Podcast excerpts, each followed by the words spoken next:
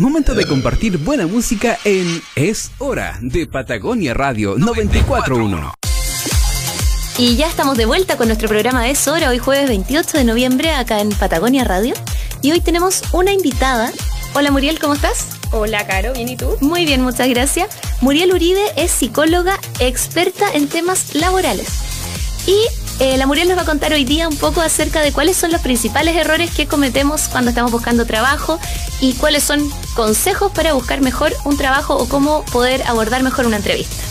Muriel, cuéntanos, ¿cuáles serían los principales errores de las personas? Bien, Caro, mira, yo varios años haciendo selección, así que he recopilado muchos errores eh, de cosas que pasan en selección con los candidatos y en las postulaciones. Uno de los principales, por ejemplo, es eh, dejar el currículum en mano. Antiguamente se hacía harto, ¿no es cierto? Claro. ¿Te acuerdas que la gente llevaba su currículum Sí. con su carpeta? Tocaba la ¿no es puerta. Hoy en día ya está todo mucho más digital. Generalmente los papeles a nosotros se nos pueden perder, pueden quedar en cualquier parte y lo mejor en este caso es poder enviarlo vía correo electrónico o postular a través de los eh, canales formales de postulación. Evitar un poco el tema de dejar el currículum así como mano a mano. Muriel, y una pregunta, porque yo creo que de repente uno tiene como la idea de que si postula a través de, no sé, alguna de estas páginas de búsqueda de trabajo, no llegan los currículum. Eso no es así entonces. La verdad es que nosotros eh, ocupamos todo el tiempo estos portales. Nuestra principal fuente de reclutamiento son los portales laborales. Así que, de verdad, acá en la región, el portal Aqua, eh, también ocupamos otros como Trabajando, etcétera, son realmente útiles, ¿ya? Así que eso es lo más recomendable. Otro error muy común es que pasa mucho, es que la gente postula a todos los avisos que, que existen. Eh, yo creo que con la idea de que por si acaso voy a postular. Claro, si no quedo en esto, quizá quedo en esto otro, aunque no sea mi tema. Lamentablemente eso no te da más posibilidades de quedar seleccionado en un cargo. Uno debe realmente postular a los cargos donde calza con los requisitos. Si no calzo con los requisitos, en verdad es mejor no postular. No vamos a tener más posibilidades para por postular a muchos avisos. Eso. Otro error súper común es cuando estamos en la entrevista. Típica eh, parte donde te preguntan cuáles son tus fortalezas y aspectos de mejora o debilidades. Muy común. Algunas, algunas personas nos dicen, por ejemplo, eh, soy muy autoexigente. Soy muy perfeccionista. Sí, o soy trabajólico, me gusta trabajar mucho. Y en verdad ese tipo de aspectos de mejora están muy repetidos. Eh, nosotros los psicólogos la verdad es que ya no como que le- no le damos tanta confiabilidad a ese tipo de respuestas, así que lo mejor es ser honestos y buscar efectivamente una debilidad que se ajuste a nuestra personalidad. Y que quizá eh, puede ser una debilidad que no sea tan relevante en ese No cargo, tan quizá. relevante. Claro, obviamente si necesitamos ser muy ordenados para un cargo administrativo, decir que soy desorganizado con los papeles. Claro, no te como- sirve. No sirve. Perfecto. Otro error muy común también es cuando llaman después de la entrevista, Ah. ¿ya? Por ejemplo, un candidato tiene una entrevista y a los dos días o al día siguiente está llamando por teléfono a la oficina Quedé, quedé. o mandando correo para saber qué pasó con el proceso de selección. En verdad, chicos, no eh, van a quedar más seleccionados, van a tener más posibilidades por estar llamando insistentemente y muchas veces nosotros los psicólogos lo interpretamos como un signo de ansiedad. Ansiedad, claro. Sí, así que eso también tratemos de evitarlo. ¿Ya? Y bueno, el último como error más común que Ajá. también nos pasa es cuando los candidatos se suben como en las pretensiones de renta al final. Así como, Ah, ya, por ejemplo, empiezan postulando con unas, con unas pretensiones de renta y después cuando ya ven que van avanzando en el proceso, al final dicen, ah, me voy a subir las lucas. Claro, ¿Ya? yo, yo postulé pensando en este monto, pero en realidad me di cuenta que puedo pedir más y que voy a pedir más. Ya, eso no es bien visto entonces. No, no es bien visto, porque si tú ingresaste al proceso de selección con unas pretensiones de rentas, porque eso es lo que la empresa te puede pagar. Si después tú te subiste de forma así como voluntaria, eh, no necesariamente te vamos a poder pagar eso. Así que la verdad es que es un error bastante común y no está muy bien valorado en el proceso. Y esos serían los errores entonces. O sea, hay mucho más, pero el, resumen. Y como consejo, ¿qué le dirías a las personas que se están preparando para ir a una entrevista o que están participando de un proceso de selección? Bien, eh, como dije anteriormente, lo más importante es postular por los canales formales, ¿ya? Evitar postular así como por WhatsApp, mandar así como eh, el currículum a través de la hermana o del amigo, así como por una carpeta, no. Tratemos de postular en los canales formales, que son efectivamente donde los reclutadores nosotros ocupamos esas herramientas, ¿ya? Otra cosa que es súper importante es a postular avisos donde uno realmente calce.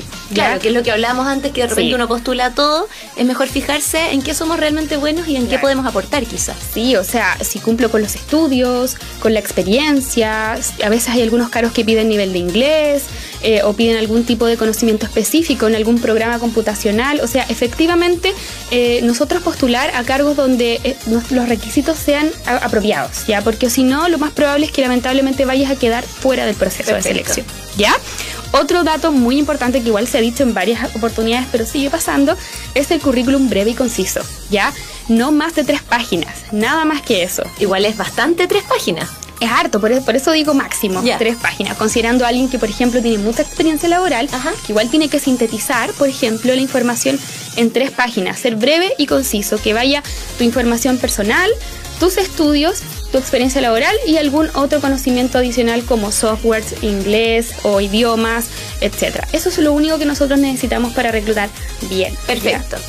Otro dato importante es si vas a la entrevista, ya te citaron, por ejemplo, ya tengo la entrevista, este es mi momento, estar bien presentado y ser puntual. Es muy importante la primera eh, como impresión que nosotros tenemos. ¿Y te ha pasado que la gente llega muy tarde o llega como si viniera de trotar? Claro, a la gente llega tarde, a veces ni siquiera como que da una explicación, simplemente llegó y nosotros tenemos programadas varias entrevistas en el día. O hay gente que viene vestido así como súper informalmente eh, y no olvidemos que igual es un contexto laboral, ¿ya? Entonces es importante ser adecuados con ese tema. Otra cosa también es súper importante, no fingir, no tratar de ser como un personaje o alguien que no soy en la entrevista, porque los psicólogos igual a la larga nos damos cuenta. ¿ya? Tenemos así como un ojo clínico especial para darnos cuenta de que en verdad el candidato está como fingiendo, está como... Claro, me imagino que hay un montón de lenguaje no verbal, cómo te mira, cómo, cómo se sienta en el fondo. Y también es como a veces los discursos no son congruentes, entonces igual nosotros como que finalmente nos damos cuenta, que la persona no está siendo natural, ¿ya? Y bueno, lo más importante también es mantenerse conectado al teléfono o al mail, ¿ya?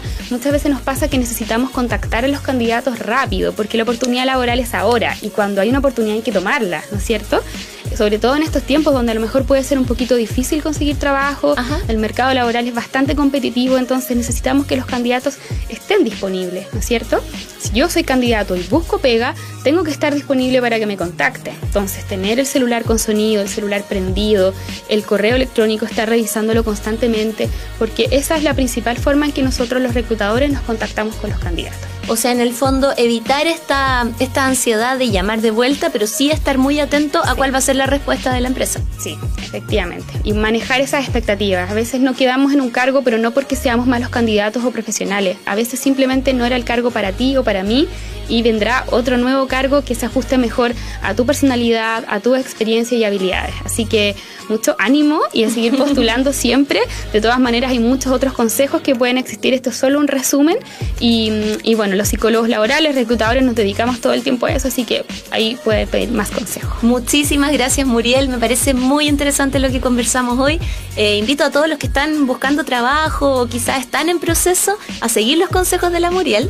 Em, a informarse también como y hacer yo encuentro que lo más importante de todo esto es como hacer uno mismo en el proceso de selección porque si vas a entrar a trabajar a un lugar eh, ojalá que sea un lugar donde te eligieron por ser tú mismo y por tus habilidades y tus capacidades em, de nuevo, muchísimas gracias, Muriel. No, gracias a ti, Caro, y feliz de estar acá para poder difundir temas relevantes que son para todos datos útiles y que se puedan aplicar a la vida cotidiana. Y ahora te invito, Muriel, y los invito a todos a escuchar buena música. Chao.